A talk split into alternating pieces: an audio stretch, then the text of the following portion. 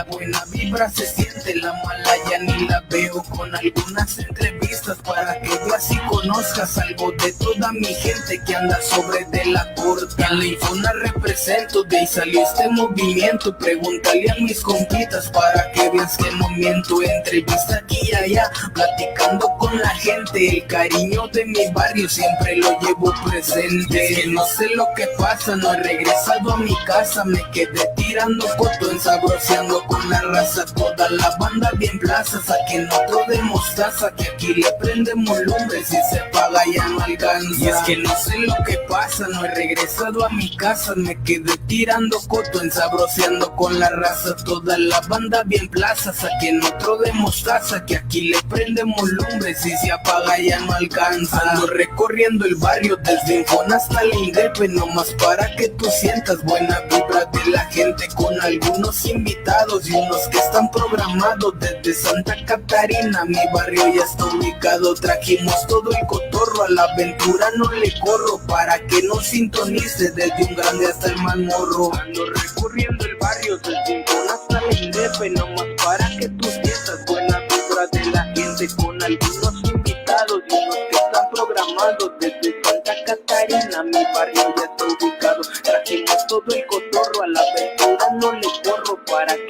no sintonice desde un grande Y es que no sé lo que pasa, no he regresado a mi casa, me quedé tirando fotos saboreando con la raza. Toda la banda bien plazas, a que no de mostaza, que aquí le prendemos lumbre, si se apaga ya no alcanza. Y es que no sé lo que pasa, no he regresado a mi casa, me quedé tirando fotos saboreando con la raza. Toda la banda bien plazas, a que no de mostaza, que aquí le prendemos lumbre, si se apaga ya no alcanza. El desde la IDF, con la raza, la guanteca. Que prendemos lumbre, si se apaga ya no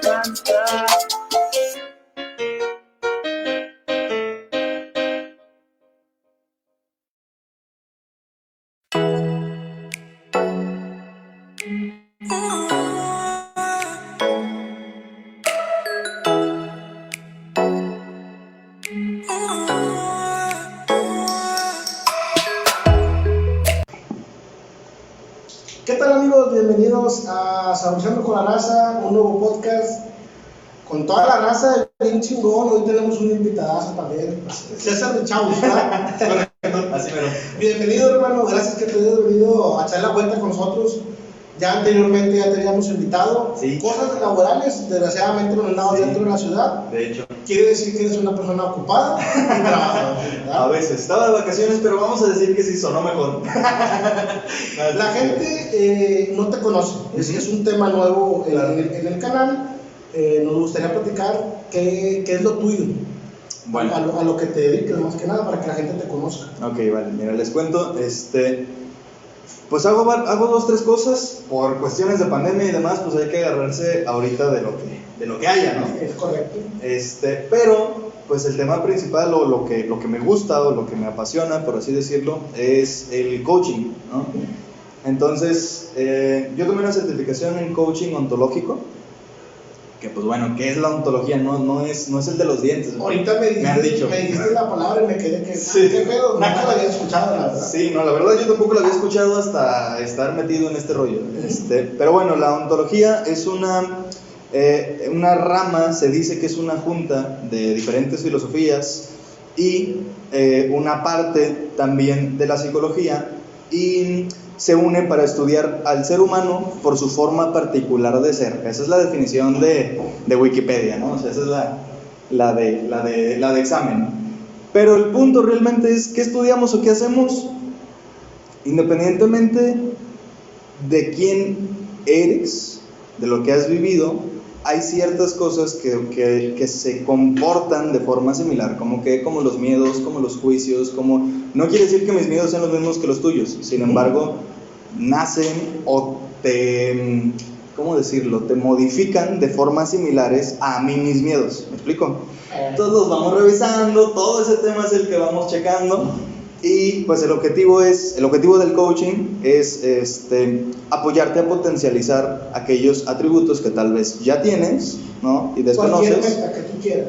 Realmente sí, sí podría ser cualquiera. O sea, he visto gente trabajar situaciones económicas, situaciones de, de relaciones, situaciones personales incluso, ¿no? Entonces, Laborales, todas. sí, siempre y cuando sea de salud hacia enfrente. Esa es una parte muy importante, ¿no?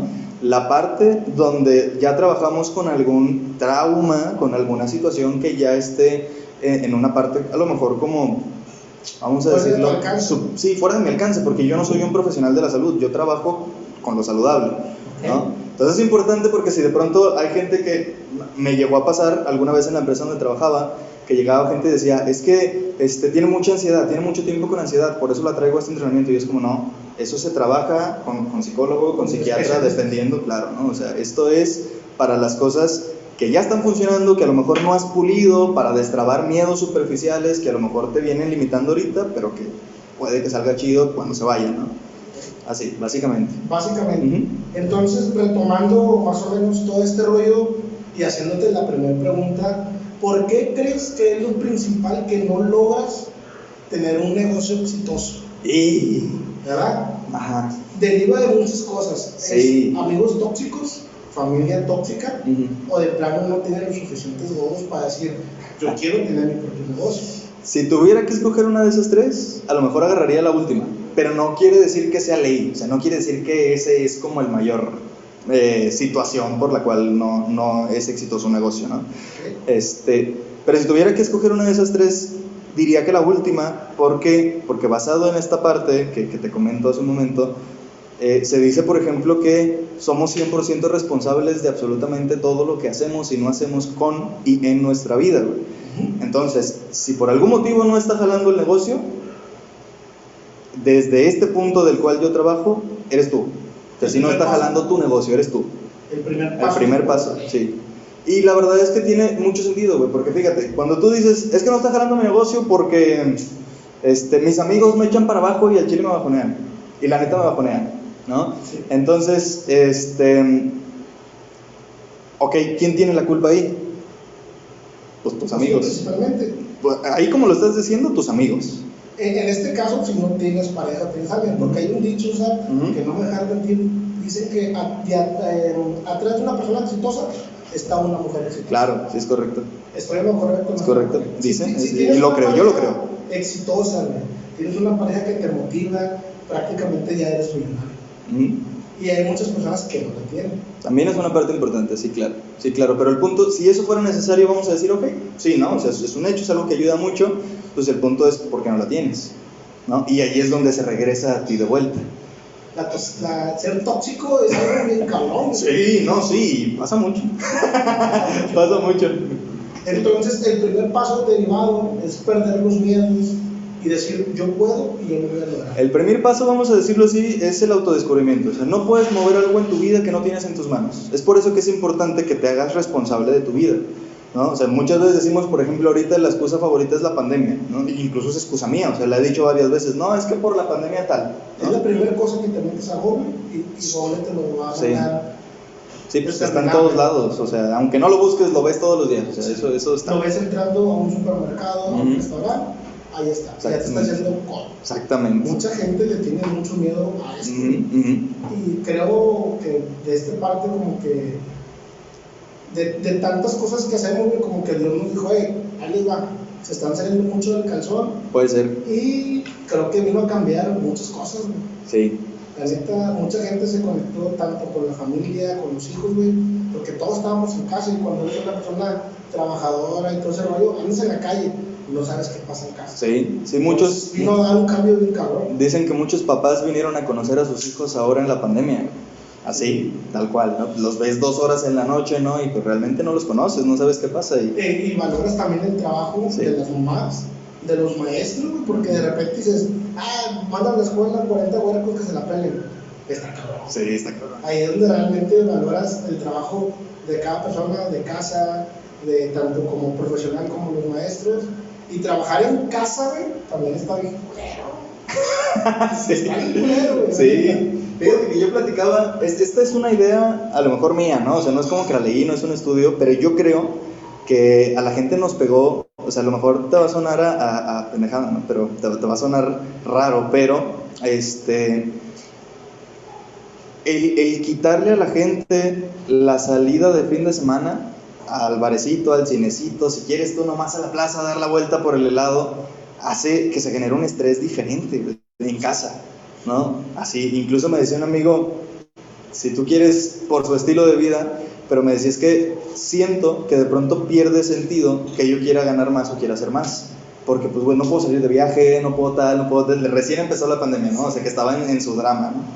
Este, pero tenía ciertos sentidos, es como pues si tú trabajabas y querías más lana para, para, salir, que era su objetivo, para conocer el mundo y de pronto te lo quitan, pues ¿qué estás haciendo con tu vida? ¿no? Entonces, pegó de formas muy, muy diferentes. Y también, eh, también lo que estaba leyendo de la pandemia, que hubo muchos, muchos divorcios. Sí, sí. Se disparó el divorcio, güey. Sí, es que era más fácil cuando nomás se veían dos horas al día también. y este, está bien cabrón, porque trabajas en casa, te levantas, trabajas, hay como, pues, convives con tus hijos, con tu familia, llega un estrés. Oye, y que los problemas del trabajo se pasaron a la casa, porque estabas en la casa cuando algo te salía mal y de pronto, o sea, estabas ahí, cualquier cosa podía reventar, ¿no? También. Bueno, sí. eh, ¿tú crees, güey, que en la relación tiene que haber el tiempo necesario como de, me voy a echar una chelas con mis amigos? Yo creo que sí, pero eso es personal. O sea, yo en lo personal creo que sí, que sí, este, sí es importante. O sea, el espacio. El espacio. Y no solamente de me voy a salir a echar unas chéves, sino el espacio de decir, tú tienes tu vida, yo tengo mi vida y la compartimos. No es como que una vida de los dos, porque ahí se empieza a hacer un desmadre. Un desmadre. Sí. Entonces, ¿favor o en contra? Sí, sí, a favor, por supuesto. Sí. Totalmente. Incluso en casa, o sea, así de, ¿sabes qué?Esa serie a mí me gusta, a ti no te gusta, pues yo mientras me voy a ver otra cosa, a jugar, a hacer de comer en lo que ves tu serie, mañana me toca a mí, ¿no? Es lo mejor. Sí, la sí. neta que sí, sí. yo soy de las personas de que sí me gusta tener mi espacio, sí. tener, tener mi, mi tiempo libre de, no sé, de tener una chévere, porque así como esa, yo soy muy, muy cervecero, me gusta estar un chingo con la banda. Ahora, y de repente eso llega a haber problemas con, con, mi, con mi morra. Sí. Tiene que aguantar, ¿verdad? ¿Sabes? Es parte de. ¿Quién lo tiene aquí? ¿Tú, pues ¿tú sí. crees que, que la, ser tóxico en la vida viene a cambiar algo en, en el amor? Sí, completamente. ¿Sí? Completamente. Y no solo en el amor, en toda tu vida. O sea, yo creo que la gente que es tóxica lo es cada quien por su motivo. O sea, puede ser desde inseguridad, desde miedos. O sea, hay mucha gente que es tóxica porque en el pasado le sucedió algo o vio, o sea, que, que a su mamá le pusieron el cuerno, a su tía, a su abuelo, etcétera. Y ya trae el chico en la cabeza de control, porque no va a pasar a mí, ¿sabes? Entonces, eso no solamente es para cuando las relaciones, o sea, la gente normalmente que es tóxica en sus relaciones lo suele ser hasta cierto punto para con sus amigos, en su jale, o sea, porque es algo que trae adentro. Ya, ya, ya sí. lo trae aquí activado. Sí. ¿Te ha tocado trabajar con gente así? Sí, sí, sí, claro que sí. ¿Y es cabrón?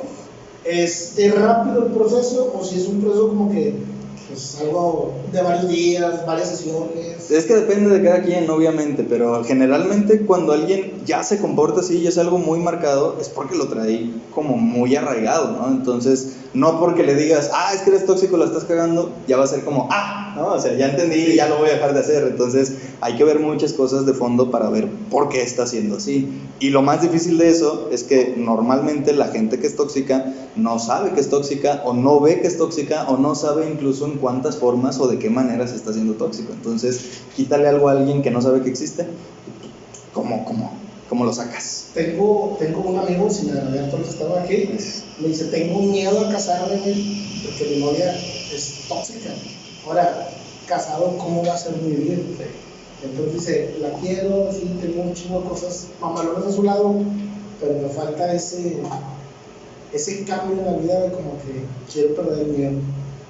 Sí, sí, pasa muchísimo. O sea, hay mucha gente que es como, es que si quiero, o sea, si quiero, yo sé que es la persona, pero cada que, cada que lo pienso, como que algo me da miedo, ¿no? O sea, viene así como esa sensación acá en el estómago, entonces mejor no. ¿no?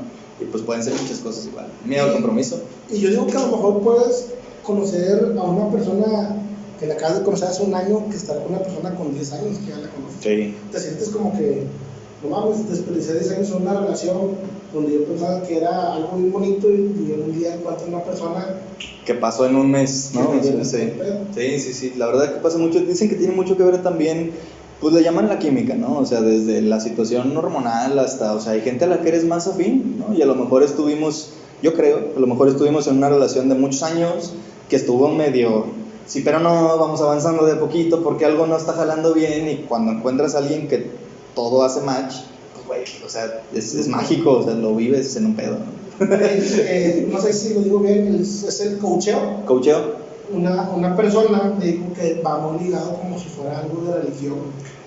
Sí puede serlo, pero no es tal cual. O sea, es claro que o sea, yo conozco gente que de pronto conoce este tipo de herramientas y está en un grupo en la iglesia y se los lleva y hace dinámicas y comienza como a trabajar esa parte, porque al final, pues el objetivo, digamos, es el mismo, ¿no? O sea, que la gente sea mejor persona, que pueda mejores cosas, que se entregue de mejores formas, entonces funciona, pero no.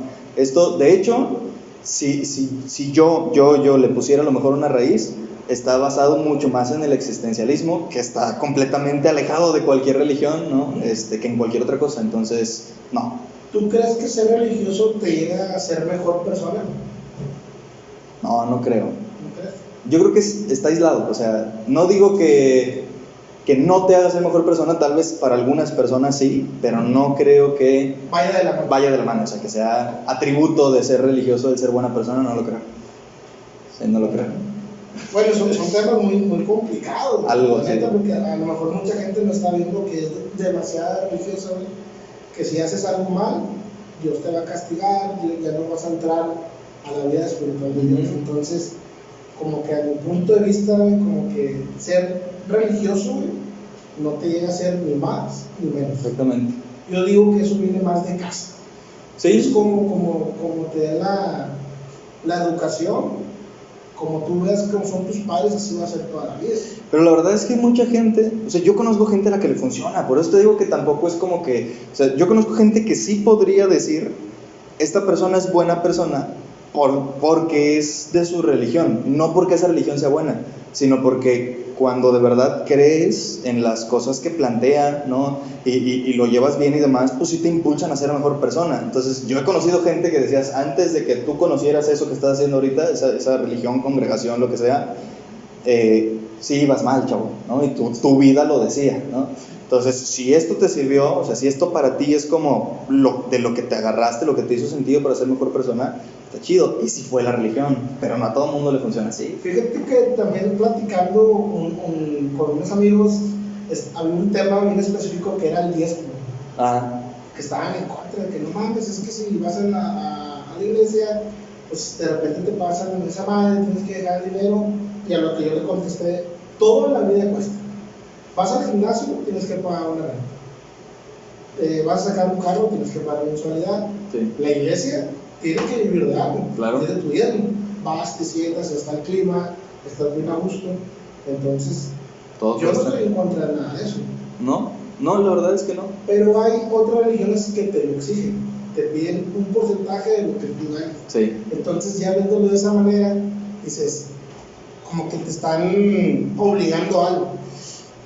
Pues sí, pero muy seguramente si le preguntas a una de estas personas que está en una religión donde le exigen, pues te diría que no. No, no, no, no, es que, o sea, yo lo doy porque, etcétera. Sí tenemos una fecha y sí tenemos un monto, no, pero es porque este, es mi contribución a que se siga esparciendo esto, por ejemplo, ¿no? Entonces, la verdad es que está muy curioso cómo logran eh, hacer un cobro sin que sea un cobro. O sea, es como si te dieran un donativo donde o lo haces o estás fuera de lo que la religión manda, o te vas al infierno, ¿no? Así, ¿verdad? Sí.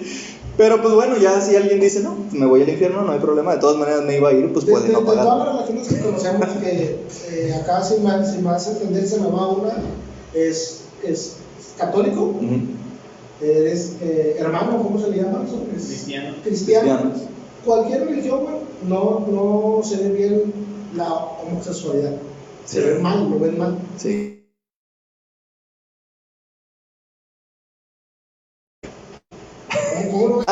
Si lo ven mal en alguien que te está apoyando, La verdad es que no sé, o sea, no, no, yo no estoy seguro de, de dónde salió ese miedo a la homosexualidad, ¿no? Hace no mucho me encontré un video de esos que scrolleas y te sale en Facebook, que, este, que en un pedacito decía que la gente le agarró un miedo a la homosexualidad más allá de lo, no me gusta, de lo se ve raro, ¿no? Cuando sucedió lo del SIDA. O sea, la gente culpaba a los, a los homosexuales del SIDA. Entonces ahí fue donde, eso está mal, o sea, lo está castigando Dios y demás, ¿no? Pero antes de eso, este, pues se veía mal, era como, no es natural, ¿no? Y ya, pero ese miedo yo creo que es relativamente reciente, ¿no? O sea, ¿Has trabajado con gente que le ayudes en, en, en ese tipo, en ese aspecto? sí, o sea, sí, este, y el tema pues siempre es el mismo, o sea, el tema es el de salir de closet, ¿no? Incluso ha habido gente que, fíjate, esta parte está padre, ha habido gente que no precisamente trabaja el permitirse ser abierta- abiertamente homosexual o no, sino que trabaja en general con su seguridad, con su, su forma de enjuiciarse a sí mismo, con su forma de tomar los juicios de la gente, este, etc., con su miedo al rechazo, bla, bla, bla. Y dado que trabaja todas esas situaciones, de pronto ya sabes que ya estoy listo para lo que venga al decirle al mundo que soy gay. Entonces pasan cosas padres hasta sin, sin ir directo a ellas, ¿no? De pronto, sí, sí, sí. Es, es un tema muy complicado ahorita, güey, y, y decir ciertas palabras en Facebook que no se pueden decir cuando realmente las escuchabas en la escuela. Sí. Esto, esto y lo otro, ahorita ya está Penado. bien pegado, Sí. ya no puedes decir tantas cosas. O sea, la libertad de expresión ahorita está al máximo, pero decir ciertas cosas está mal. ¿No lo crees? Sí, fíjate que esa es una parte que, que con la que yo también me peleaba y hace poquito me decía un amigo que es un proceso de transición, lo que, lo que dice que estamos viviendo. Me hace sentido la teoría. Yo considero, me considero a lo mejor, no, sí, me considero una persona cero discriminativa en cuanto a nada, ¿no? O sea, según yo, al menos conscientemente, ¿no? Entonces, sí, sí, eh, no importa la raza, no importa la preferencia, no importa si te crees caballo o lo que sea, o sea, es como, ¿no? A lo mejor puede no coincidir conmigo, puedo tener mis juicios, pero para ti es como, no hay bronca, ¿no? O O sea, sea, es como el dicho de que no. Ah, se me fue ahorita, pero es de que estés, lees un libro y por la portada ajá, lo estés como que, ah, no me gusta, no, no, léelo, y no importa, Sí, sí, sí, exactamente. Entonces, este, dado que, dado que vivo así, o sea, yo considero, pues son gente al final, no importa cómo se vean o lo que piensen. Alguna vez yo decía, por ejemplo, yo tengo un amigo que, que, que, pues es moreno, ¿no? Y yo siempre he sido como que, eh, este, moreno fuerte, ¿no? Porque a lo mejor, quién sabe si con la pura palabra sea suficiente.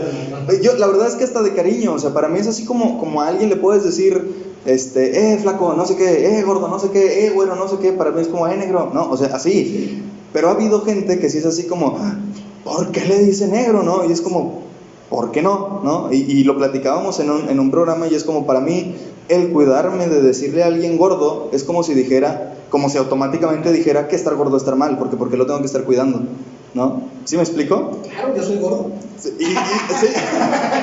Y- y si tú dices y, yo digo, ¿sabes qué? Pues ok, ¿no? O sea, en el momento en el cual yo dijera, no, es que este, no, no le voy a decir así, aunque él se ríe además, es porque, güey, tiene algo de malo. Es un sazón mexicano que tenemos ya. Sí, esa es esta parte de nuestro humor, exacto, Es nuestro ¿no? humor, o sea, ser mexicano es ser cabrón.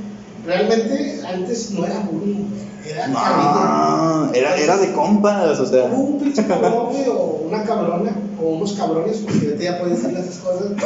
Vamos a poner el nombre a esto. Y hay que tratarlo y todo. Antes, ¿cómo es ese pedo? Dame un tiro. Sí. Defiéndete, mijo. ¿Qué te decían tus papás? No te dejes. No seas, ¿no? No seas tal. ya, Listo. ya tienes más miedo que no. eh, te vamos a llevar a un psicólogo o dile a la directora. Como que lo están sobreprotegiendo. Es que sí hay un cambio, o sea, sí hay un cambio, es lo que, de lo que te decía, o sea, esto salió en la censura. La, la censura para mí es demasiada ahorita, ¿no? O sea, es como, no, no puede ser neta que la gente se ofenda por un pronombre, ¿no? O sea, para mí como que nos está faltando el respeto al, al, al- ¿cómo se llama? A,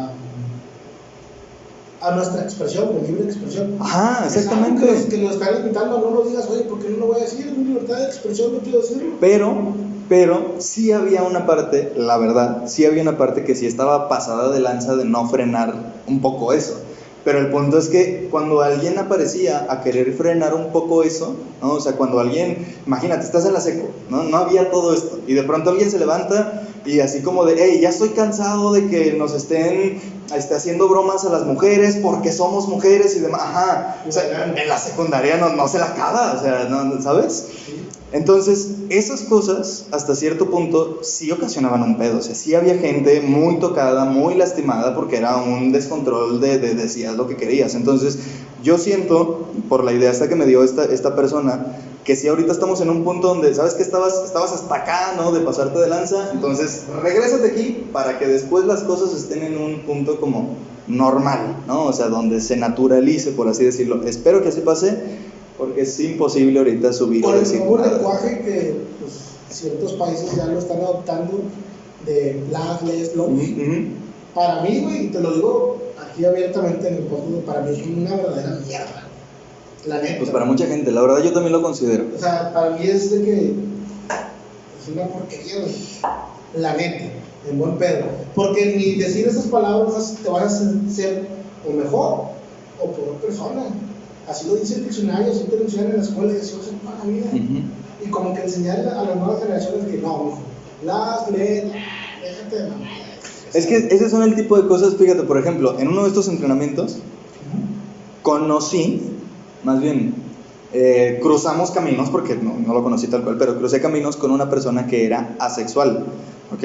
Psicológicamente, o sea, literalmente era sexual, no era como que se identificara o no se identificara con, o sea, A lo mejor hay gente que no sabe qué es. Exacto. Ah, bueno, pues el punto simplemente, eh, hasta donde entiendo, a ver, me corriges si, si a lo mejor estoy mal, ¿no? Este, es simplemente una, una falta de libido, por así decirlo. O sea, no hay algo que realmente venga y te genere esa sensación. Que no lo motive. Exactamente. Ni hombres, ni mujeres, ni animales, ni nada, ¿no? ¿Estamos bien? Sí, más o menos por ahí. Este aquí, tú que no, nunca salió en cámaras, es psicólogo, ¿verdad? Sí, sí, sí, por eso digo. Y tiene demasiado tema, pero de repente estaba fuera de cámaras y dice. Por eso está sentado donde no lo veo, ¿eh? De repente nos corre, eh, mal, es idiota, Sí. Pero bueno, Muy es, bien. que es una persona que no se siente eh, atraída. Exactamente. Entonces, ahorita llega un punto en el cual de pronto es como, ok, no me siento atraído por nadie o atraído. Eso quiere decir que no soy ni heterosexual ni homosexual de entrada porque no me gusta nada, ¿no? De entrada. Y luego después, yo me veo a mí al espejo y siento que me veo bien tanto con pantalón como con aretes, como con este, faldas, si tú quieres, a lo mejor ya en, en cierto extremo. Siento que se me ve bien todo, la neta. No, no, sí. Puede pasar. La verdad es que puede pasar tan fácil como que hay gente que de pronto dice, este, eh, me hice este tatuaje, este tatuaje aquí en la frente, a mí se me ve bien chido y todo el mundo decimos, no, parece una mancha, parece un lunar, pero él se siente cómodo. O sea, yo creo que eso mismo puede pasar En esos tipos en ese, en, ese aspecto, en ese aspecto, ¿no? Entonces, él se siente bien, entonces de pronto ya no se viste ni como hombre ni como mujer, no le gustan los hombres ni le gustan las mujeres, ¿no? Y ya comienza a entrar en un pedo de, bueno, entonces, ¿soy un alienígena o qué pedo? Entonces, al, al ser humano eso es un hecho, al ser humano no le gusta la incertidumbre. Siempre que estás en un punto de incertidumbre, tu cabeza va a hacer todo lo posible por sacarte de ahí de una forma u otra. Entonces, entiendo el por qué sale todo esto, porque es como, quiero identificarme con algo, o sea, no hay nada en este mundo que, que diga yo, esto me queda, esto va conmigo, entonces, pues me voy a hacer lo mío. ¿Qué es lo mío? Algo diferente, les. Entonces, entiendo de dónde viene, Sí. pero no justifico que esté pasando, ¿sabes? Ahorita, en la actualidad en los colegios privados ya es libre de que quieras mm, llevarte. Ah, sí, no sabía. Ya Órale. no es necesario de ir con falda. Ahorita ya es libre. Ahorita tú puedes escoger si quieres ir con falda, con pantalón, como tú te sientes a gusto. Ojo, no es en, en, en- ¿cómo se llama? En las escuelas públicas, son privadas. Ciertas. Y eso lo vi en Facebook. A lo mejor eh, leí mal o algo, pero sí, sí estaba loco. en ese rol. Pues es que las cosas van cambiando. Digo, la verdad es que todo cambia, ¿no? Decía la canción de, de Mercedes, todo cambia. Y lo que también es un hecho es que los cambios siempre asustan, siempre. O sea, tu jefe seguramente te decía en algún momento qué onda con la música que estás escuchando, ¿no? ¿Eso qué es? Y el jefe de tu jefe se lo decía a él. y- o sea, todo cambio asusta. Entonces, ahorita está habiendo muchos cambios y hay mucha gente que está o estamos medio paniqueados. Pero yo creo que es natural al final. O sea, es Ahorita, evolución. ¿no? Pues tú sabes que yo soy gemelo, ¿no? Cuando Ajá. está mi hermano, Claro, claro. que me dice, ay, cabrón, estas chingaderas estás grabando, qué rollo, nos gusta, nos divertimos, güey, y a la gente también le gusta. Dice, dale, güey, diviértete, porque también hay mucha gente que nos echó mierda. Claro. bajo, tú, tú, de que comentarios pesimistas, güey, de que, eh, güey, hagan algo chingón o algo. Pero si te pones a pensar, güey, y, y- y te pones a checar quién te está diciendo esas cosas, Mm, nada más. O sea, checas quién es. No mames. ¿De qué me estás hablando? Me está diciendo que no vamos a. Déjate de mamada, güey, que vive la vida, ¿verdad? Pues vida sí. solamente hay una. ¿Correcto? Y hay que vivirla y gozarla al 100%. Lo que se pueda, hasta donde se deje. No sabemos cuándo nos vamos a enfermar, no sabemos qué nos vaya a pasar. Así que come, vive, coge y divierte. Y se vio, o sea, la verdad es que todo esto, si alguien lo tenía en duda, estos últimos dos años nos lo vinieron a recordar durísimo. O sea, hoy no estás, mañana no estás. ¿no? Sí. Sí, desgraciadamente nos tocó, bueno, en este caso, muy familiares que de repente pues, ya no están con nosotros. Sí. Son enfermedades que tenemos que lidiar para toda la vida. El COVID no se va a ir. ¿No? Vamos a tener que luchar con esto y cuidarnos y vacunarnos y, y bueno, Sí, ¿no? había pasado, ya había pasado, o sea, en algún momento con otras enfermedades. Hubo gente, hubo un momento en el que la gente se moría de gripa o se moría de sarampión o cosas así, entonces... ¿La y- influenza? Y, la influenza, claro, y seguimos viviendo con ellos, entonces tampoco es como que una fatalidad que vivamos con una enfermedad más, digo, no está chido tampoco, pero no se acaba el mundo. La historia dice que no se acaba el mundo Nunca. con una enfermedad nueva. Oye, ¿te ha tocado raza así de repente que, que cree después de la muerte? Sí, sí, claro. Yo creo después de la muerte, sí. ¿Tú sí crees Sí, sí, sí, por supuesto. En, reca- en no sé, de vivir como un perro un día o recargar en una chingadera. Esa parte no estoy tan seguro de cómo sea, pero sí creo que, que, que exista pues alguna forma. Hay un libro que se llama Francesco de Yolanda, no recuerdo su apellido, a ver si ahorita me acuerdo, que, este, que es una novela, o sea, no, no pretende meterte alguna ideología ni nada, es una novela, pero trata de un, de un, un señor que fallece relativamente joven y va al cielo. Entonces en el cielo comienza a tener diferentes maestros que le enseñan ciertas cosas y aprender de su vida, ¿no? Y si es que me pasó esto, ¿por qué no? ¿Tú, tú por qué crees? Entonces aprende, es como si viera, como si, como si recapitularas tu vida, pero en aprendizajes, ¿no? ¿A- ¿Alguna vez has tenido un, un déjà vu? Sí, claro. Bueno, hay una película, que está muy chingona. Matrix. Una persona, güey, que decía, yo ya hice eso, güey. Y Sí. todo el que no mames, tienes 10 años. No, yo ya lo viví, güey. Mira, fíjate. Y luego van a sacar estas cosas y luego de repente dices, Así pasó. Sí, sí, sí. ¿tú, Sí. tú has tenido un déjà vu, cabrón, güey? Yo me acuerdo, te voy a platicar. A ver, échale. Estábamos en una fila en el banco, y yo veo que sale un señor, güey, se cae, güey, y se cae todo el dinero. Ok. Literal, dentro del banco. Y, y pues todos lo queríamos ayudar y hace guardia que no, no, no, no, nadie lo, lo ayude, él tiene que levantar su dinero porque puede haber problema. Ajá. Eso yo, yo ya dije, en el momento dije, yo ya lo soñé, güey, ya lo viví, es- estuvo bien cabrón. Qué loco, qué loco. Yo, lo- yo, lo- yo, lo- yo lo, lo soñé en mi tiempo. Órale. ¿Tú has tenido un déjà? No uno que recuerde así tal cual creo, pero sí me ha pasado muchísimas veces el típico de, este, el típico este lo soñé, que es como un, un- un micro, ¿no? O sea, O ya lo viví. o ya lo viví, ¿no? O sea, ya he vivido esto, este, y alguna vez eso de, como de voltear sabiendo que va a pasar alguien, ¿no? Porque ya lo había, o sea, ya había pasado. Y pasa, pero es así, un instante. O sea, no, no me ha tocado nunca una situación, es un algo que veo, ¿no? O sea, así, momento. Pero está muy loco, la verdad. Sí. Déjà vu, dices que sí te ha tocado y en la reencarnación también. Sí creo. Sí Sí, sí creo en la reencarnación. ¿Por qué crees que si realmente vaya a pasar? La verdad, si te, lo, si te lo pongo así frío, crudo y analítico, porque mi cabeza necesita algo en Oye, qué creer. güey. Ya estás hablando como creativo, palabras chingonas. De repente no sabes qué decir, agarras el diccionario. Chingón. Sí. sí, si lo pongo así enteramente racional, creo en eso porque mi cabeza necesita algo en que creer, porque de pronto pensar que todo esto un día se acaba y ya, es como, ¿pa' qué? Entonces, ¿pa' qué? ¿No? O sea, ¿cu- ¿cuál es el punto de esto? Ok, hiciste dinero, no hiciste dinero, viviste, lo que vivieras te vas a morir. Viviste o no viviste, te vas a morir. Enfermo, con eso te vas Ojalá mi otra vida sea millonario. ¿Cuál es el punto? ¿No? Sí, Pero es bien chingón de que un día fui jodido, ahora tengo una vida se estaría muy loco. Estaría algo chido tener. Y la verdad es que también conozco varias teorías con respecto a la reencarnación, por eso no tengo una en específico que diga creo que esto va a pasar, que me gustan. Entonces, pues, ¿En la Biblia lo dice o realmente no lo dice? Pues creo que lo menciona, pero lo- Nunca he leído la Biblia, la verdad. yo he leído partes, pedacitos. ¿Lo dice? ¿La reencarnación? Sí, No tal cual. no tal No. cual. Menciona la vida después de la muerte. La Exactamente. vida, como, como Jesucristo, que a los siete días, algo así, no. Pues el cielo, el. Sí, el cielo, el infierno.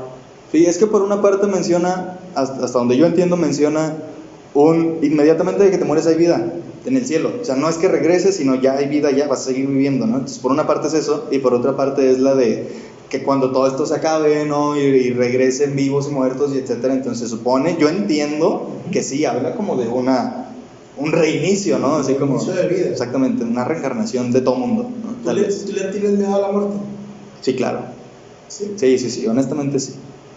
Sí, o sea, yo también. Sí. Pero hay gente que dice, nos va a tocar en el momento indicado. No, ¿Eso sí. que? Sí, pero no por eso quiere decir que me sienta listo o que, que, que Digo no. que nadie se siente preparado, No. pero hay mucha gente que lo, que lo, lo piensa y lo, lo analiza de una manera que dice, no le tengo miedo.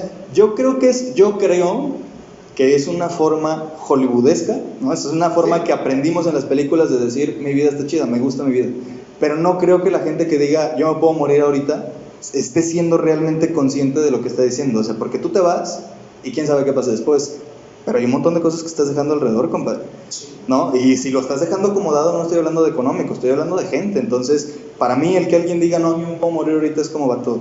Y todo tu mundo, ¿no? O sea, No sé si vieron una señora que le dieron la oportunidad de la eutanasia, ¿se llama así? ah, eutanasia, sí. Eutanasia. Sí. Que estaba celebrando, güey, y de repente el mero día, güey, o creo como el lunes o algo así, dijeron, no, siempre no. Qué loco, no sabía. O sea, ya estaba la señora lista. estaba festejando literal con pastel y con sus hijos, güey. Porque una enfermedad que le tenía de años con los pies, que ya no Ah, ya, ya entiendo, ok, ok. Te pones a pensar, madre, ¿cómo puede estar feliz la señora? Pues es que a lo mejor en ciertas circunstancias, digo, si no, no habría gente que se suicidase. Sí, ¿no? no, le das opción. Sí, claro. Entonces esa es como una opción eh, eh, en los lugares donde se puede moralmente aceptada o, o al menos legalmente aceptada Hay para suicidarte. No, no sé, hay países que, que sí, ¿no? Que Sí, hasta, creo que sí, un, alguno. O sea, no es muy común hasta donde yo sé, pero sí creo que sí, sí hay países que lo permiten. Igual así, bajo ciertas circunstancias muy específicas. No, pues es que imagínate personas con cáncer, güey, o con enfermedades ya terminales, está bien cabrón. Sí. Estar todos los días sufriendo, sí, está bien. güey. Sí. Y todavía a lo mejor lo dices, y, y al menos yo lo pienso en gente que está en su casa sufriendo, pero imagínate esas personas que tuvieron un accidente y ya tienen cinco años en el hospital y no se ve para cuándo, o sea, ahí es donde dices, ajá, exactamente, sí, sí, sí, muchísimo, Nunca se recuperó y ya fue una decisión de mi familia de que, pues gracias totales. o sea, Ujú. como que- literalmente, ¿verdad? Así como lo dijo, pues, así, sí, sí, sí, acá. sí, caray, pero sí, sí, sí, sí lo creo y sí creo que, que, que no, no estoy listo, no estoy listo y no creo que alguien esté listo tampoco, como tú dices, creo que pudieras quererlo por ciertas circunstancias en tu vida, pero de quererlo porque sientes que lo necesites, porque ocupas una salida o lo que sea, a decir estoy listo, es muy diferente. Para y, mí. y ahorita, pues cambiando de tema, eh, hablando de la marihuana, hay un caso de un señor que tiene Parkinson, pero cabrón. Gracias. Está temblando, señor, entonces se fumó un porro, güey. Entra, entra en una tranquilidad total. Sí lo he visto. Está, tú estás en contra de. A favor. A favor, totalmente. A, a favor, obviamente pues no hay de otra ahorita, ¿no? O sea, para, para ciertas circunstancias, pero este, sí, a favor tanto del uso lúdico como medicinal, como, este, como la, de la siembra y este cotorreo. E incluso creo que regularlo sería algo bueno, precisamente por todo el desmadre que hay detrás de que no esté regulado, o sea, de que sea algo ilegal. ¿Me explico? ¿En México ya es legal o todavía sigue siendo ilegal? Todavía no hay algo que la pruebe. Hasta donde yo sé, no tal cual. Lo que se pudo, que fue lo que mucha gente confundió con legalización, fue que en Ciudad de México, que sí es legal en ciertas áreas, o sea, en, pedazos muy específicos de la ciudad, es, es legal fumar. ¿no? Por ejemplo, en una parte del centro histórico, no sé exactamente dónde, tú puedes traer tu, tu, tu cigarro en la mano sin bronca, ¿no? Y, puede pasar un policía, no hay bronca, es un área donde se permite. ¿no? Entonces, ya había ciertas cosas y creo que una persona, no sé, la, pescaron con una dosis personal, hubo una bronca, etcétera, y encontró de cierta forma entre las leyes que permitían algunas cosas meter un amparo. Entonces, fue un juicio enorme, o sea, eso es lo que, lo que yo entiendo, ¿no? Pues sí, hasta donde yo entiendo, eso es lo que él peleaba, o sea, que fue así como de, no, pero el punto fue, a lo mejor pudo haber pagado su multa administrativa o sus horas o lo que le tocara, la verdad es que desconozco cuál es la penalización, ¿no? Pero, este, pero el punto fue que para esa persona fue como un, no, la neta no estoy haciendo nada malo, no, o sea, no he dañado absolutamente a nadie, etcétera, entonces yo este pedo lo voy a pelear, ¿no? Entonces lo peleó y logró meter un amparo en el cual a esa persona legalmente se le permitía tener su sembradío, porque obviamente no te van a permitir comprar, pues de dónde viene, ¿no? Entonces, su sembradío, hasta tantas plantas para consumo personal, sin venta, sin, sin etcétera, ¿no? Entonces, tiene muchas condiciones y ahora lo que existe para todo el mundo es la posibilidad de tramitar ese amparo, pero es una bronca, es un proceso muy largo. Entonces, sí, sí, no, no todo el mundo. No todo mundo. Sí, lo va a hacer, estoy seguro. Yo, yo estoy en contra siempre cuando sea medicinal. Porque Mm. de repente ya como que dar permisos, pues toda la gente va a andar fumando y va a hacer un. Siempre cuando sea medicinal. Mm. Como que no estamos ah, todavía preparados como para que se realice el- la marihuana. Puede ser, pero de cierta forma, a- ahí entra la parte donde yo digo, se hace más, hace la gente, o hacemos la gente, más desmadre estando borrachos que estando pachecos. Si está permitido el alcohol, ¿por qué no pudiera ser permitido y regulado? Alguna vez vi un, una- un meme que decía, si la marihuana fuera le- legal en lugar del alcohol, todos tendríamos más recuerdos de papás hambrientos y risueños que de papás golpeadores. ¿no? Pues, o apostadores. mira, yo tengo un ejemplo. Estados Unidos te permite tener armas. Es legalmente. ¿Dónde crees que se dan los peores tiroteos? En Estados Unidos, es correcto. Entonces, si tú aquí en México legalizas la marihuana, legalizas las armas, Sí, sí puede ser. De las armas sí no estoy de acuerdo. No somos un país tercermundista, la neta. No quiere decir que uno no, a lo mejor si somos personas pueden estar preparadas, sí, pero digo que falta con mucha Conciencia. mucha conciencia y educación. Sí, sí, sí. Pero al final, la verdad es que sí, por supuesto que falta y por supuesto que pueden pasar cosas malas, pero yo creería que se pueden ir desarrollando. Como hoy en día, por ejemplo, hay gente que dice, es que imagínate, alguna vez escuché, imagínate que estás en una reunión familiar y ese rollo ya es legal hace muchos años, ¿no? Y estás con tu familia, como ahorita una carne asada y todo el mundo está pacheco, porque es legal en lugar del alcohol. Así como todo el mundo podría estar borracho, todo el mundo está pacheco, ¿no? Imagínate. O sea, el alcohol es una droga. El alcohol es una droga, por supuesto, por eso lo comparo, ¿no? Entonces, este. Ya se me olvidó, güey. se me fue, me lo imaginé. me imaginé la cena y se me fue. Ya tocamos un chingo. Sí, sí, ya nos fuimos, ya nos fuimos lejos. Agarramos un tema, este y el otro y el otro. Ujú. Por eso se me fue. Pero bueno, el punto es que yo. Ah, la educación. O sea, hay gente que dice es que cómo vas a estar tú fumando, ¿no? Y decirle a un niño, a un adolescente, esto es malo, esto tú no lo puedes hacer todavía. Pues lo mismo pasa con esto y con el alcohol. Entonces, creo yo que una vez estando, van a tener que surgir leyes, tanto sociales como legales, ¿no? O sea, para, para, para regular todo ese rollo, como existen para todo esto. Entonces, yo creo que pudiera ser. Pero sí, sí, también coincido en que no estamos 100% preparados. Sí. Pues es que cada, cada, cada, cada cabeza es un mundo. Ujú. La neta, ¿verdad? a lo mejor para mí es algo bueno y cuando pues es algo que, que me parece. Sí, por supuesto. Sí, claro, claro, y legal. Todo 100% legal. Todas las ideas son... Cambiando de tema, y, y te lo platico a ti porque pues, eres un poquito más especialista en estos temas, dijo un amigo Ajá. que él era eternamente feliz estando solo, Ajá. que no ocupaba tener ni una novia, ni un perrito, ni nada, que él era feliz solo. Sí. Te ha tocado así que gente que no mames. Sí. ¿Por qué, güey? O sea, la sociedad es muy culera. ¿Quién te hizo tanto daño? O sea, te caíste de niño, qué pedo, va. No, es que como acabas de decir, la verdad es que cada cabeza es un mundo y el estar, el, el- el cómo procesamos la soledad, fíjate, por una parte hace ratito dijimos, los dos coincidimos en que nuestro espacio estaba bien, Sí. ¿No? Y no me digas que hay veces que tu espacio es tú contigo, o sea, hay veces que puede ser con camaradas o demás, pero hay veces que puede ser tú con tus hobbies o lo que sea, ¿no? O sea, tú contigo. Entonces, eso es estar solo y se puede disfrutar, ¿no? Pero. Ajá, sí, sí, sí. sí, sí, exactamente. Pero sí, sí lo creo. Yo lo único que voltearía a ver es, como tú decías hace ratito, precisamente de la gente que criticaba, pues voltearía a ver la vida de esa persona. ¿No? O sea, él dice que es feliz estando solo, pues, se ve feliz. Me imagino que esa persona la que me dijo, lo siento, te imaginas eso, es de que personas que van solos a comer y empiezan a criticar a todos en la mente. ¿Qué más puede hacer, güey? No mames, me está de la verga vestido, mira cómo mastica qué cabrón, así. Es la única Puede ser. que, que va a ser en tu mente. A veces sí puede ser, puede ser. ¿No crees?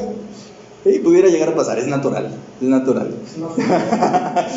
Estar ahí vivoreando. sí. Oye, pues fíjate que eh, hemos tenido varias, varios contextos chidotes, varios, varios temas. Eh, ¿Qué te parece si nos vamos con los patrocinadores? Claro, claro. Tenemos varios patrocinadores que nos ayudan a, a que este, este rollo pues, salga de, de poco a poco y tener nuevos contextos, nuevos temas. Entonces, vamos a unir. Órale, vamos.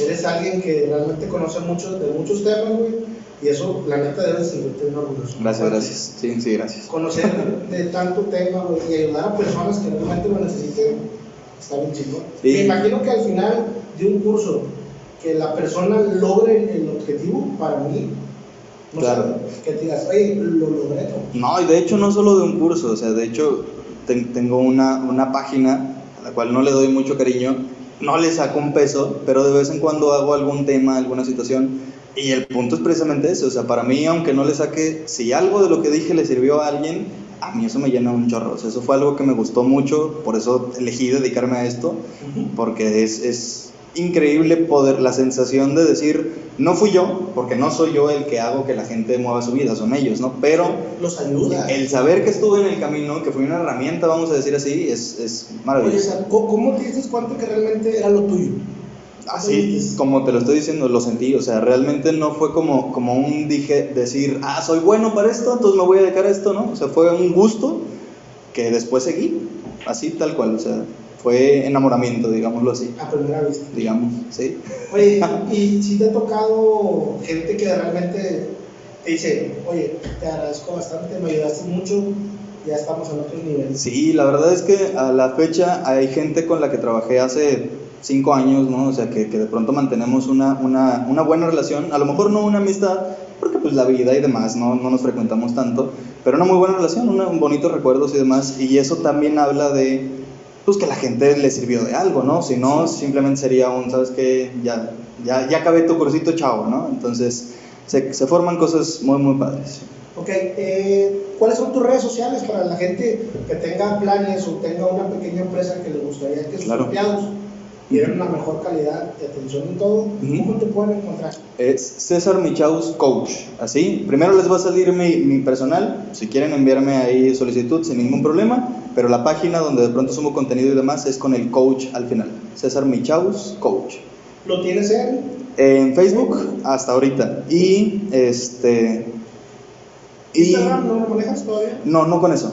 No con eso. O sea, el que va a esto, pues es el, el Facebook. Y tu canal, de repente, me dijiste que tenías un canal anteriormente, ¿no? Es ahí mismo, Es el ahí mismo, en esa misma página va el contenido, en esa misma página me pueden contactar. De ahí ha habido gente, también hago uno a uno, ¿no? Este, también he tenido gente que de pronto me contacta por ahí y me dice, oye, ¿sabes qué? ¿Qué onda con esto? No, pues tal, tal, tal, diseñamos, generalmente son 10 sesiones, ¿no? Las que sabes que en 10 sesiones vamos a buscar destrabar esto que estás buscando, ¿no? E incluso a mí me gusta, ahí viene de nuevo el tema de no es el dinero, ¿no? A mí me gusta este, ofrecer una garantía de satisfacción. Tú pagas las 10 sesiones y si al final sientes que no te sirvió, que perdiste tu tiempo y demás, yo te regreso tu dinero tal cual. Entonces, Así. vamos a hacerlo de esta manera. Eh, se puede decir que eres tan bueno en esto que te sientes capacitado de decir, lo puedo hacer y lo voy a lograr. No me ha pasado, no me ha pasado que me pidan mi dinero, tampoco es como que he trabajado con miles de personas uno a uno, sí he tenido la oportunidad de estar en el camino de, alguna vez a qué cuenta más o menos, he trabajado con entre 4.000 y 5.000 personas, ¿no? En este tipo de temas, pero uno a uno así de 10 sesiones, todavía son pocas, entonces digamos que pudiera llegar a pasar, pero no ha pasado hasta ahorita que pidan Eh, su lana. satisfactorio que alguien te diga ese rollo. ¿eh? Si no te gusta, Sí. es como que la gente se siente tranquila. Es que ese es el punto, porque la verdad es que es algo de cierta forma desconocido. Entonces, lo primero que viene a la mente de mucha gente es, no le voy a pagar a alguien para que me diga qué hacer. ¿no? De hecho, hay gente que lo...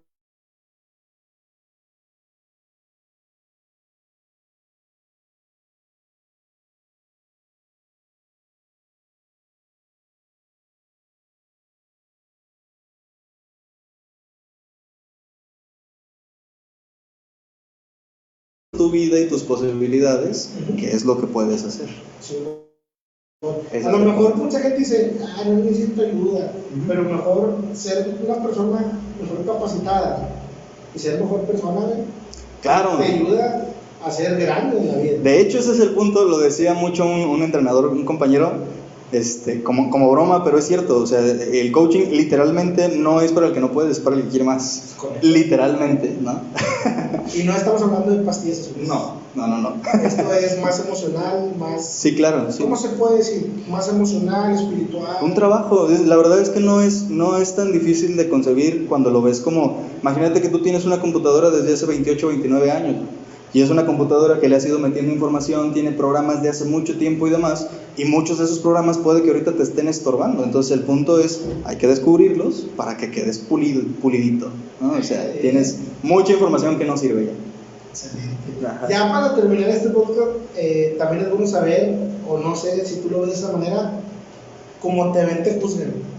Sí, ¿Sí? sí. ¿Tú crees que de repente si vas, no sé, a una entrevista de trabajo, si tú vas con tenis, un pantalón de mezclilla, una camisa X, pero tú te sientes que estás demasiado capacitado, ¿crees que te ayudaría ir de traje o ir una persona Sí. normal? Sí, sí creo que ayudaría, pero no necesariamente es como que porque vas de tenis no te van a contratar. Si de verdad eres una persona preparada y lo demuestras, pues puede que pases, ¿no? Pero claro que de entrada, o sea, porque, porque habla mucho, o sea, de, de- a lo mejor no de su vida, pero para mí, ¿no? Para mí, si, si a lo mejor de pronto quiero contratar un administrador, ¿no? Para mi negocio, y llega así como que se acaba de levantar, de entrada yo estoy juzgando, porque no necesariamente es, es cierto, pero estoy juzgando que puede ser una persona informal, no suelta, es como, pues, no le importa cómo se ve, cómo sé si le va a importar mi chamba, ¿no? Así, entonces sí hay un juicio muy fuerte de inicio, pero si ya sentado me habla y me demuestra y tiene el punto, pues a lo mejor le da la vuelta, ¿no? Pero sí, sí, yo creo que sí influye. Pero, o sea, mi pregunta es si es mejor vestirte Sí, claro. de una manera, Sí, yo creo que tienes un plus. un plus. Digámoslo Como así. que ya tienes un paso adelante, ¿no crees? Sí, pues es que de entrada, o sea, desde, desde, es que esas cosas se, se enjuician incluso hasta sin pensarlas. O sea, no necesariamente te pasa por la cabeza la idea de, ah, puede que esta persona sea así porque trae una playera así. No, no lo piensas tal cual, simplemente pues ya tienes un montón de recuerdos de otras personas de tu vida que si se ven de tal forma, puede que sean de tal forma, entonces se activan inmediatamente, ¿no? Entonces, no le des chance a la gente de que te malenjuicie. Ese es mi punto. Tienes toda la razón. Eh, en, en el modo de los tatuajes, ¿tú cómo lo ves? O sea, realmente una persona que te ve en la calle y ya estás tatuada, ya vas, pues, juzgado. güey. Caray, sí. La verdad me gustaría decir que no, porque yo tengo tatuajes, pero los tengo donde no se ven. Entonces sería hipócrita de mi parte decir, sí, ¿por qué juzgan a los tatuados? Porque si no yo me hubiera tatuado en otra parte. Es correcto. Fíjate que yo también tengo tatuajes. No, A la vista. Como que a la vista. Ajá.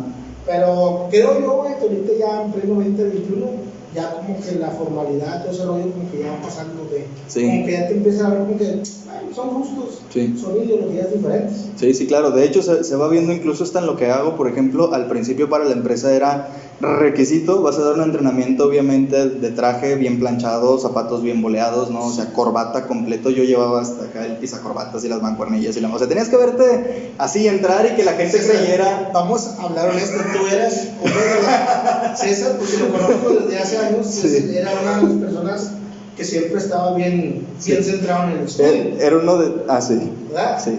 Ahorita tenemos un podcast cabrón, vienes con playera acá. Es que así ando, güey. O sea, la verdad es que me gusta. O sea, ya no es tanto como por. No lo pienso como, ah, ¿qué van a decir? Sino, pues me siento cómodo, ¿no? Ya después de años, pues. Ya tanto tiempo con, Sí, lo- sí, ya, sí, sí. De hecho, déjame decirte, es neta, digo, es un dato curioso y relevante, pero curioso. Usé tantos años camisa diario que hace no mucho, de verdad, hace dos años que, que compré una camisa y salí en camisa a la calle, tuve una sensación como rara. Yo creía que traía telarañas güey, en los brazos. Eran mis vellitos de los brazos rozando con el aire, te lo juro, te lo juro. No sabía cómo se sentía el aire en mis brazos ya después de unos cuantos Oye, años. este cabrón está con madre, vestirte así como de planchar de trabajo de fiesta. Y ya va. Ya estoy listo. De hecho, ahorita vengo del jale. Sí. Imagínate que estás en jale que fiesta, Sí. muy formal. Déjame echar un baño. Sí, sí, sí. Sí, la verdad ayuda. Y después de un tiempo, al principio sí es incómodo, no te voy a negar, o sea, la camisa y aquí es incómodo, pero este, a la larga te acostumbras sin agraviar, bonito, ¿no? es, es muy difícil conseguir un tipo de camisas de contraje, güey. Sí. Las hacen, las hacen hasta talla grande. No, papá, yo soy XXL. Me falta, me falta una, güey, ¿qué Me hacemos? falta, me falta algo. Entonces, realmente, como estás gordito, güey, mi meta próxima que ya tengo en mente, no ahorita, güey, es próximo entrando, quiero cambiar mis hábitos, tanto Bien pesado, güey, emocionales, bien pesado. Y quiero hacer un poco de ejercicio. No es para que la gente te vea bien, es por, Por, mí. por salud. Sí, claro, por supuesto. Pero la verdad es que independientemente de camisa o no camisa, digo, tampoco estás mal vestido, o sea, te, te ves bien, ¿no? Entonces, por eso te digo que no necesariamente es como de una forma, o sea, depende mucho de ti también. Pues imagínate un coach, güey, güey, y así, nada, nada, De por sí tuve un montón, bueno, a lo mejor era más idea mía porque nunca me lo dijeron tal cual, pero yo comencé a hacer esto a los 23. Entonces yo tenía 23 años, me paraba en un salón chiquitos porque iba empezando, ¿no? Es que tú ya lo tienes, güey. Tú ya lo tienes de- desde muy joven, cuando te parabas al frente Ujú. del salón, güey, Ujú. no te daba vergüenza nada, leías a todos. Cuando estábamos en, en- en- de repente, en, ¿cómo se llama esa chingadera? que fue el nombre? Cuando había los lunes. Las asambleas. Si de repente tú, tú te Ahí leías estaba, algo, entonces, sí. como que ya lo tienes. Sí, sí, como que siempre traje algo, ¿no? Sí. Pero no es lo mismo leerte este, las efemérides, ¿no? En la asamblea de la secundaria, a pararte en un salón. Cuando, tú, cuando yo entro a un salón, o sea, cuando un, cuando un entrenador entra a un salón, cuando la gente no ha tenido una experiencia con el, co- con el coaching, entras y todo el mundo está así. ¿No? O sea, así protegido, cerrado, entrenzado, hasta, hasta los dedos de los pies cruzados, ¿no? Porque están protegiéndose, güey. O sea, es como, no sé qué le van a meter a mi cabeza, no sé qué me van a ¿Qué decir. Exactamente, entonces la gente está en, en una resistencia absoluta, esa es la palabra, ¿no? Está, está cuidándose, ¿no? Con todas sus defensas. Entonces, imagínate yo treparme por primera vez a una tarima, 20 personas en el salón si tú quieres, a lo mejor no muchas, 23 años y de pronto en el salón, como tú decías, me comentaba hace ratito, empresarios y demás, claro que había gente que decía, este morro, ¿o ¿qué, güey? No, o sea, pero la verdad es que tuve la fortuna porque te digo, nunca me lo dijeron, que ya después de un rato de charla y de estar de más, pues ya al final era como un, ah, bueno, ok, no, sabe algo, estudió algo que yo no. Y ese es el único punto. Eh, el nerviosismo. ¿Siempre lo hay? Sí, ¿O de- o de no, siempre, siempre me encanta. De hecho, venía nervioso para acá. Te lo juro, te lo juro. Venía nervioso y venía padre porque honestamente tenía- yo viví por aquí también, por la zona. Mira, yo, yo tengo ese pensamiento. Yo pensé, digo, ¿qué le voy a preguntar al payo? Me llamo Memo, obviamente. ¿Qué me puede preguntar un cabrón que fue muy desmadroso, güey? Que, que le en vez de estar en la clase, salía con las morritas. Alguien que salía de la secundaria fajado. güey. Sí. O sea, yo me imagino como que en tu mente, ¿qué me puede preguntar este vato? No, hombre. No, la verdad es que, digo, digo, no, no lo pensé, pero sí venía al contrario. O sea, yo venía nervioso, sí por una parte eso, ¿no? Porque es como de qué vamos a hablar, ¿no? O sea, qué, qué va a pasar, etcétera. Y por otra parte, por todo esto, digo, porque independientemente de la cantidad de gente que vea, o sea, sean 100 millones o 10, ¿no? Este, pues no sé, siempre hay el punto de... De nerviosismo. Sí, sí, ¿no? Y la verdad es que me gusta mucho. O sea, me gusta mucho esa sensación de, de, de que voy a hacer algo diferente. ¿no? Bueno, en este caso, cuando una persona es nerviosa, todo se te bloquea. Sí, y hay personas que de repente te subes a una tarima, empiezas a tener nervios, pero nunca se te quita. Y Ujú. empiezas a, a pensar diferentes cosas, o sea, empiezas como que tu mente a idear cosas. Hay un, hay un porqué, pero nos aventaríamos otros 40 minutos. Entonces, a lo mejor en otra ocasión. En otro podcast. Pero sí, o sea, que el, que el miedo paralice es a lo mejor la respuesta más, más frecuente hoy en día, ¿no? Pero no debería ser así, también esas cosas hay que acomodarlas. mira, un adelanto bien sencillo, cuando algo de verdad te da repele, cuando en serio, no, es que no puedo decir miedo porque ese es el punto, cuando algo te da repele, cuando dices es que puede que me pase algo malo, ¿no? La sensación no es de miedo, es esa, es de no lo quiero, o sea, no, no viene esta sensación aquí, ¿no? Entonces, esta sensación de hormigueo y de las manos y demás, viene siempre que estamos a punto de hacer algo relativamente desconocido y o importante para nuestra vida. El primer beso, la primera vez que manejaste, La prim- cita, ¿no? Sí, claro, todo, ahí estuvo presente esa sensación. Entonces, para mí, en base a, a- a esto que, que- que he vivido y que he ido aprendiendo con los años, esa es la sensación de vivir, güey. ¿Sabes? Sí, sí, sí. Oye, pero debes estar bien preparado porque un coach está algo de y que te pregunten algo, cabrón, y no sepas contestar. Es que el punto es que, ¿sabes qué? Mucha- muchas veces me han preguntado eso y el punto es que no necesito conocerlos, güey. O sea, yo no necesito saber cómo se hace una empresa multimillonaria para poder apoyar a un empresario a que haga su empresa multimillonaria, porque no te digo qué hacer. Ahí vuelvo a lo mismo. Entonces, el multimillonario ya sabe ciertas cosas y de lo que se trata es de llegar a su siguiente paso. Entonces, he trabajado, literalmente he trabajado con chavitos de 16 años que lo que quieren hacer es BMX y lo logran. Y he trabajado con gente que quiere pagar sus deudas de 300 mil varos o que quiere divorciarse, güey, también son cosas a trabajar, ¿no? Cosas así. Este, y la verdad es que yo no me he divorciado, yo no hago BMX, ¿no? Yo no tengo una empresa millonaria, pero aún así he, he sido herramienta, ese es el punto. Entonces, nunca te quedas sin qué decir cuando de lo que hablas es de la persona, güey. Cuando lo que tienes que hacer es hacer que la persona hable, Es- ¿sabes? Esa es un buen, Ajá. una buena herramienta, ¿verdad? sí, sí. ¿Alguna vez has improvisado? Sí, claro. Sí, claro. improvisado, ¿no? Pero fíjate que